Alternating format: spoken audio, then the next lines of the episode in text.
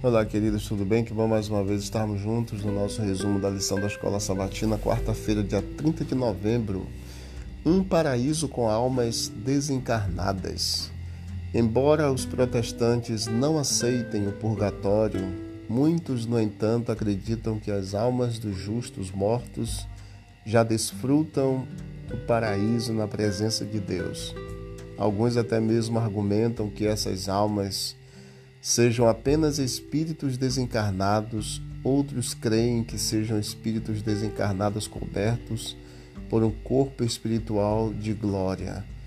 Porque haveria ressurreição e juízo se as almas dos justos já estivessem no paraíso.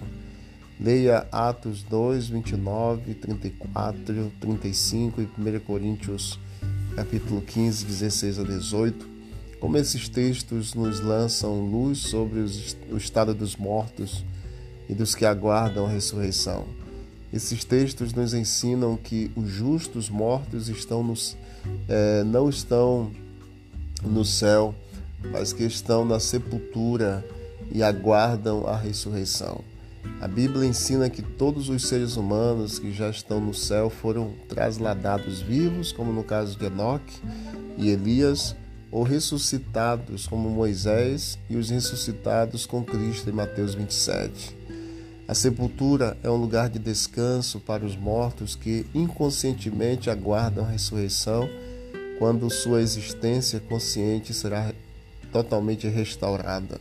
Os mortos, mesmo os justos, não são almas desencarnadas que vagam pelo céu esperando para se reunir a seus corpos na ressurreição final. A ressurreição dos mortos por ocasião do retorno de Cristo, ela é anulada pelo falso ensino que os justos mortos voam para a sua recompensa eterna logo após a morte. No entanto, ouvimos isso o tempo todo, principalmente em funerais. Que Deus abençoe a todos nós para que possamos compreender as verdades do Senhor. Na morte, ao encontro do ser humano com o silêncio, com a sepultura, e lá ele permanecerá até a ressurreição final, ou para a vida ou para a morte. A primeira ressurreição, a ressurreição da vida. A segunda, após o milênio, ressurreição do juízo, da condenação.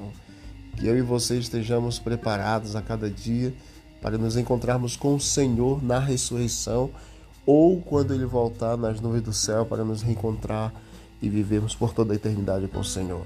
Que Deus abençoe a todos. Vamos orar.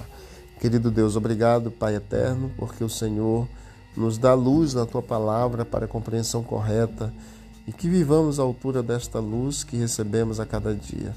Derrama sobre nós as tuas bênçãos. Obrigado pelo amor e pelo cuidado que o Senhor tem por nós. Em nome de Jesus, amém e amém. Deus abençoe a todos e vamos que vamos para o alto e avante.